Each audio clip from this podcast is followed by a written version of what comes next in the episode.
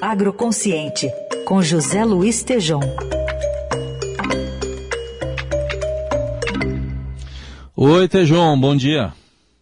Bom dia, Raíssen. Feliz Páscoa aí. Muitos ovinhos de chocolate para você e todos os ouvintes, viu? Opa, feliz Páscoa para todos, uh, Tejom.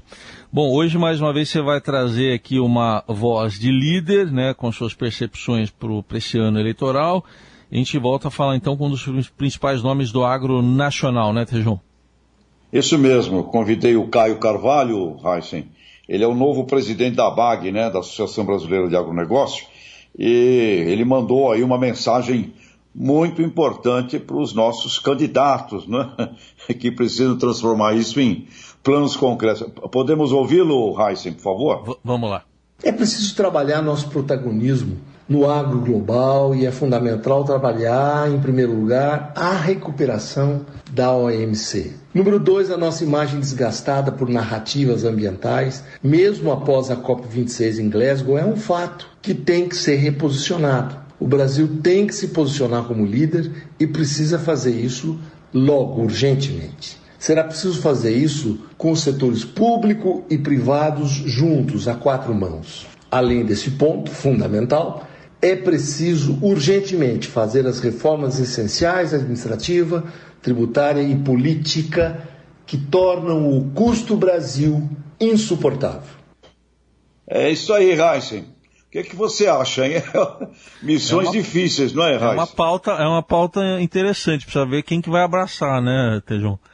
Pois é, meu caro Reis. O Caio, ele pede um protagonismo do Brasil dessa nova geopolítica. Ele fala de restaurar a, a OMC, que foi extremamente prejudicada aí com o, com o governo Trump e, e, os nossos. Ele fala do aspecto da narrativa do meio ambiente, que temos tido realmente uma narrativa infeliz a nível de governo, e as reformas pedidas, prometidas, que envolvem aí o insuportável custo Brasil, como o Caio menciona. Portanto, meu caro amigo Reis e ouvintes, vai aí a voz de líderes, vamos ver se ela, elas são ouvidas, a Reis.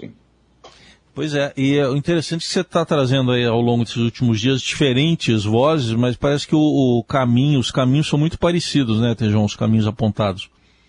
É, muito parecidos. O, o, o pessoal pede uma coisa que é, é, é, é unânimo, Heisen. Pede líder, né? líder com uma visão de um protagonismo brasileiro, realmente, nesse momento com guerra, Rússia, Ucrânia, tudo isso, tem uma nova geopolítica.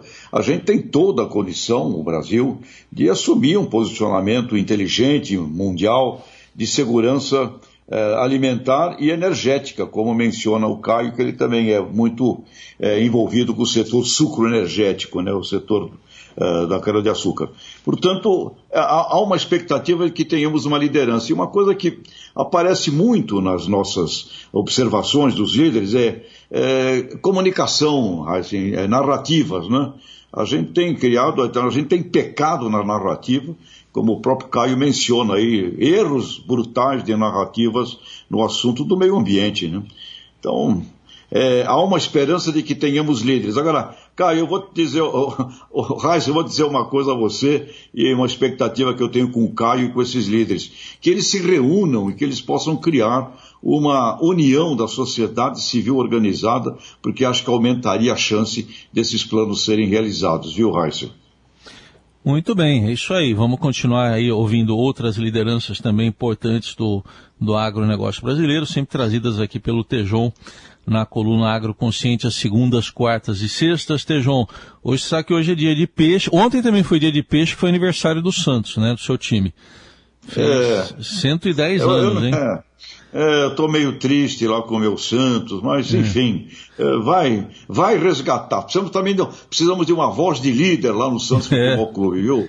É, viu? Tá, ah, tá eu certo. queria desejar ali, grande, muito chocolate de ovo, mas Raíssa, vai, vai aqui um recado, né? Vai Pessoal da, das aves, dos ovos, eh, das poedeiras, enfrentando um custo brutal para trazer o ovinho, aquele, aquele da galinha para a mesa da, da, população, viu?